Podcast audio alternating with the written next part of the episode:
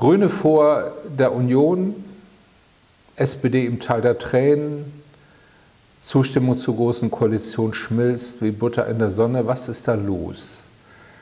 Ein paar vorläufige Antworten. In der Bundesrepublik vollzieht sich eine Entwicklung nach, die in anderen europäischen Ländern schon längst stattgefunden hat. Ob wir nach Frankreich schauen, nach Italien, nach Großbritannien oder in die Niederlande, fast überall sind die alten, traditionsreichen, sozialdemokratischen und christlich-konservativen Parteien nur noch ein Schatten vergangener Größe. In den 70er Jahren hatten in der Bundesrepublik SPD und Union noch um die 90 Prozent der Stimmen bei Wahlen. Heute sind es noch knapp 40 Prozent. Woran liegt das? Einmal sind unsere Gesellschaften vielfältiger geworden. Sie haben sich kulturell und sozial stark ausdifferenziert. Es sind neue Themen aufgetaucht, vor allem die ökologische Frage, die Geschlechterfrage, Migration, die sich auch einen neuen politischen Ausdruck gesucht haben.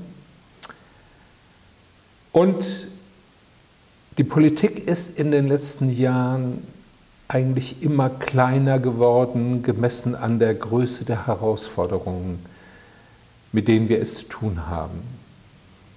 Klimawandel, die Globalisierung, die digitale Revolution, die interkontinentale Migration, alles das sind fundamentale neue Herausforderungen, auf die die alte Politik keine wirkliche Antwort hat.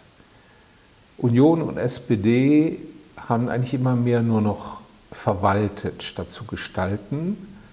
Und das hat die Kluft vergrößert zwischen der gesellschaftlichen Unruhe, die es über diese neuen Fragen gibt, und der etablierten Politik. Und davon profitieren gegenwärtig am stärksten die Grünen, weil sie eben noch am meisten Antworten auf Zukunftsfragen geben oder zumindest diesen Eindruck erwecken. Dagegen wird die CDU jetzt von einem Effekt erwischt, den die SPD schon bei Hartz IV und Agenda 2010 erlebt hat. Im Grunde ist die Flüchtlingsfrage das Hartz IV sagen, der CDU. Sie kriegt ihre unterschiedlichen Flügel nicht mehr zusammen, den eher nationalkonservativen und den eher liberal, liberalen Teil ihrer Anhängerschaft. Und ich glaube auch nicht, dass diese Entwicklung nochmal umzukehren ist. Politik muss wieder größer denken. Wir brauchen ein paar große Antworten auf die neuen Herausforderungen, vor denen unsere Gesellschaften stehen.